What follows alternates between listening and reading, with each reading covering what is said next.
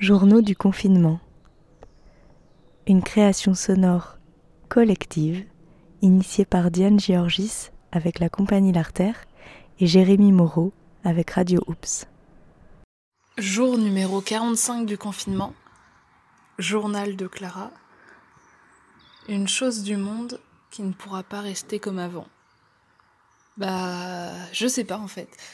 Euh, je crois que j'ai beaucoup espoir, j'ai vraiment beaucoup espoir que, que les choses évoluent et que surtout que les choses changent et qu'on rentre dans quelque chose de, de plus. une société, une ère nouvelle, c'est-à-dire une société plus sociale, plus démocratique, euh, avec un respect de, de l'environnement, tout ça. Et j'ai cet espoir, j'ai l'impression que les gens vont, vont se reconnecter à toutes ces choses-là mais euh, le problème, le gros quoi, comme on dit, c'est que euh, comme pour l'instant on n'a pas ce pouvoir-là, euh, sauf en, en, tant que consommateur, donc on a déjà ce pouvoir énorme tant consommateur de, faire changer les choses, hein, déjà en pensant, euh, de, en mangeant mieux, enfin voilà, en, faisant du, covoiturage, enfin, voilà, on est quand même en tant que consommateur, on a un gros rôle à jouer, mais euh, le pouvoir est quand même concentré sur euh, nos dirigeants, sur nos dominants. Et eux, pendant cette période de confinement, qui est pour, je trouve quand même une période de, remise en question, une période de, de prise de conscience, des fois pour certains, ou pas du tout pour d'autres, ça dépend, mais je pense chacun a, a sa façon, voilà. En tout cas, un, une sorte d'introspection. Et, euh, et ces gens, justement, qui ont ce pouvoir, euh, ne suivent pas le même confinement que nous. C'est-à-dire que euh, l'Assemblée, bah voilà, ça continue. Euh, ils n'ont pas un confinement euh, total chez eux avec leur petite famille, euh, où ils sont tout seuls. Ils ont toujours un rôle à jouer, en tout cas avec leur métier. or, c'est eux, on aurait besoin de ces personnes-là de, qui se remettent en question et qui reviennent à quelque chose de, de plus humain.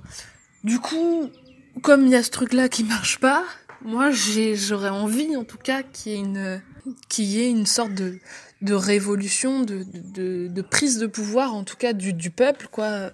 Euh, mais bon, euh, comme on l'avait déjà vu avec les gilets jaunes, euh quelque chose de différent, en tout cas de nouveau, avec euh, des, des choses concrètes, euh, des, des idées. En tout cas, il y avait vraiment cette, colère du peuple et comment on voit euh, comment tout ça a été euh, censuré, déformé, euh, euh, ce soit auprès des, des, médias, auprès du, du, gouvernement, et surtout comment euh, euh, la police et comment l'État a fait, a fait a, fait force avec ses, ses, comment, ses policiers et tout ça, ses CRS.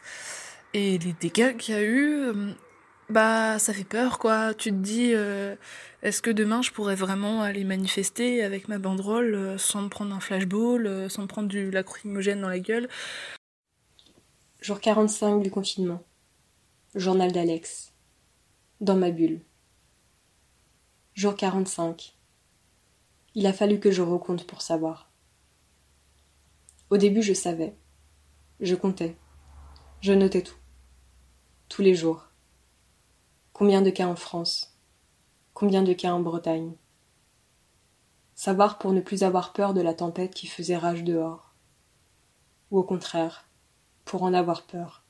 Je ne sais plus. Au début, j'ai raconté. Tous les jours. J'ai écouté aussi. Tous les jours. Vos voix étaient comme des bouteilles à la mer. Comme les voix de survivants, loin, très loin, comme une preuve que la vie continuait quelque part. C'était bon vos voix. C'était bon votre histoire qui se mêlait à la mienne. Au début, il y a eu la panique aussi. La panique et le chagrin, immense. Les questions existentielles. L'envie de savoir ce que serait après, quand après viendrait. Un jour peut-être la solitude aussi, pesante, terrible. Et les jours ont passé. Les petites graines semées dans le potager ont bien poussé. La peur a pris la place de la panique, et le silence a pris la place de la peur. Arrêté peu à peu de raconter. Je me suis installée dans ma bulle, ici, au chaud, dans les bras du moulin. J'ai laissé les pensées s'échapper, glisser. Installé doucement dans ma bulle, je ne veux plus en sortir. J'ai demandé à ne pas en sortir avant le 1er juin. Il me semble que j'ai encore tellement à vivre ici, dans ce silence où j'en apprends bien plus que dans le fracas de tous les jours. 1er juin donc. Ce sera les chats, toi et moi, jusque dans un mois. J'ai commencé quelques préparatifs pour quand je devrais te quitter, ma bulle. Commander des masques d'abord. Des jolis masques, fleuris, colorés. Quitte à emporter, il vaut mieux que ce soit un peu joli. M'occuper de la voiture, dont j'aurai besoin quand il sera raisonnable de retourner au bureau tous les jours. Finir de revisser les plaintes à l'étage, posées contre les murs depuis les travaux d'avant confinement. Envisager un chantier plus gros encore, déconstruire tout ce qui ne tient pas debout dans cette vie, et reconstruire patiemment quelque chose de plus solide et de plus beau. J'ai peur de ça d'ailleurs, de cette étape de déconstruction, de ce qu'on verra dehors quand il sera temps d'aller voir, des décisions à prendre quand il sera temps de les prendre. Et je ne me sens pas prête à te quitter, ma bulle.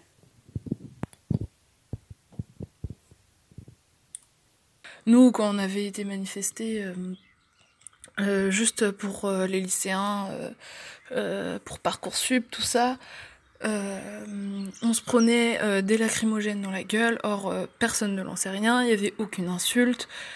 C'était juste un ordre de, bah, de nous virer, quoi. Et, par contre, moi, je me suis pris des insultes dans la gueule, on s'est pris des insultes un gars qui avait juste son foulard euh, pour pas se prendre les, les que les gens jetaient, bah, il a failli être emmené au poste. Enfin, c'est des choses euh, extrêmes et j'ai l'impression qu'il y a euh, on rentre dans une forme de, de, censure de, des libertés et je trouve que c'est de plus en plus dingue et du coup j'ai peur, j'ai l'impression que que à la fois ce monde il pourra pas rester euh, comme avant et à la fois euh, si c'est s'il n'y a pas une prise de pouvoir pour moi euh, sans que forcément que ce, soit violent je sais pas en fait je sais pas de telle façon de, de quelle ou telle façon il faut que ça se passe mais en tout cas pour moi tant qu'il n'y aura pas une prise de pouvoir du peuple et qu'on pourra pas tous agir et qu'il n'y aura pas une une démocratie directe avec des gens vrais, de la vraie vie, pas monsieur qui vient de tel milieu social, euh, qui a été dans telle école, qui a fait telle étude, qui est un homme, qui est un homme et qui est blanc. Moi, j'ai envie de voir euh, une femme noire handicapée, euh, lesbienne au pouvoir. J'ai envie de voir, j'ai envie de voir des gens normaux. En fait, j'ai envie de voir un, gars des banlieues euh, qui est, euh, je sais pas, agriculteur. Enfin, j'ai envie de voir des, des gens de la vraie vie et qui ait une vraie euh, mixité en fait. Or, elle l'est pas. On voit déjà au niveau au niveau des sexes que c'est pas du tout rempli. Donc et et donc du coup, j'espère que le monde sera plus comme avant. En tout cas, qu'il pourra pas rester comme avant. bah, je pense que de toute façon, c'est sûr que rien que déjà euh, en termes de protection, euh, euh, déjà on va pas tous se serrer dans les bras quand il y aura un déconfinement. Donc il restera forcément pas comme avant, c'est normal. dès qu'on on traverse une période historique, il peut pas rester comme avant. Mais est-ce qu'il sera vraiment meilleur? Je sais pas, mais en tout cas, je l'espère coûte que coûte. Ça, c'est des lunaires annuels aussi appelée monnaie du pape. Voilà un nom de plante qui frappe l'imagination tout autant que son dessin très particulier. Les recherches sur son origine sont nombreuses et les résultats peu convaincants. tu les enfumes, merci. On dit qu'il était coutume de lancer ses fruits en forme de pièces de monnaie sur le pape, ce qui semble être une légende un peu simpliste. On appelle aussi cette plante herbe aux écus ou médaille de Judas, en référence aux 30 pièces d'argent données à Judas Iscariote. C'est une personne, Judas Iscariote? Eh ben, Ouais, c'est un pote à moi. Ok, nickel. Pour avoir trahi le Christ et l'avoir livré aux, autorités religieuses selon le récit des évangiles. Quant au nom savant de cette plante, la lunaire annuelle, il vient sans doute de la forme de ses fruits, qui peuvent faire penser à des pleines lunes. Ces fruits étant en fait ça là. Vous voyez? Ça, ça va grandir. Et ça va donner ça quand ça va sécher, regarde. J'ai même pas vu ça. Ben voilà, il faut. C'est bien d'observer. La feuille et La lune. La lune. la... La, je sais pas, le fruit, en fait, c'est le fruit. Euh, cette plante accomplit son cycle de vie sur deux années. Ok. La première année, on ne la remarque pas, juste une masse de feuilles vertes, parmi la verdure générale dans des coins ombragés. Quand la deuxième année, elle fleurit enfin. Du mois d'avril jusqu'en mai ou juin, pourrait-on deviner que ce sont ces petites fleurs d'un rose mauve violacé réunies en grappes perchées sur une haute touffe de feuilles qui donneront naissance à ces sortes de médaillons bien reconnaissables dont on peut voir des graines en transparence? Ce sont là ses fruits. Vers la fin de son cycle, les deux membranes externes du fruit s'ouvrent, laissant échapper les graines brunes, plates et très légères qu'elles protégeaient. En ôtant entre le pouce et le majeur les lambeaux de ces deux membranes, il ne reste que la membrane médiane, mince disque de satin nacré. Sa forme très décorative et stylisée explique sa popularité dans les arts décoratifs du début du XXe siècle et aussi dans l'art japonais ancestral des bouquets, l'ikebana. Ah, c'est ce que fait euh, Coco, elle fait plein. Coco, euh, la copine de Simon Ah, elle en envoie plein, c'est magnifique. Ok. Ça montrerait. Poussées ici et là par la brise, emportées par le vent ou restant au pied des plantes mortes, les graines se ressèment facilement si elles ne sont pas picorées par les oiseaux qui en raffolent. Ah, on va Ah, avoir des ouais. nouveaux amis. Bientôt, il ne reste plus de ces écus que les cercles qui les, no- qui les entouraient, tels des monocles à l'ancienne. Voilà, cool. la lunaire annuelle. Mais moi non plus, je regardais les fleurs là, j'essayais de la trouver dedans et j'ai vu ça. Et je pensais jamais que je trouverais celle-ci parce que je me disais, mais c'est extraordinaire comme plante, tu vois, si ça existait, on saurait. Ah, bah, Et bah voilà, Et en fait, c'est tout discret. incroyable, maintenant on sait. Jour 45 du confinement, journal de Diane. Nos poules nous font des œufs. On a installé des tuteurs pour les pois et les haricots. Les tomates poussent tranquillement. Courges, les courgettes aussi. Même le basilic. Il va bientôt falloir désherber. Et j'ai fait de la tisane d'ortie avec les orties du jardin. Il paraît que c'est bon pour la circulation et aussi c'est bon pour euh, la digestion. En tout cas, c'est très bon au goût. Fin du jour 45.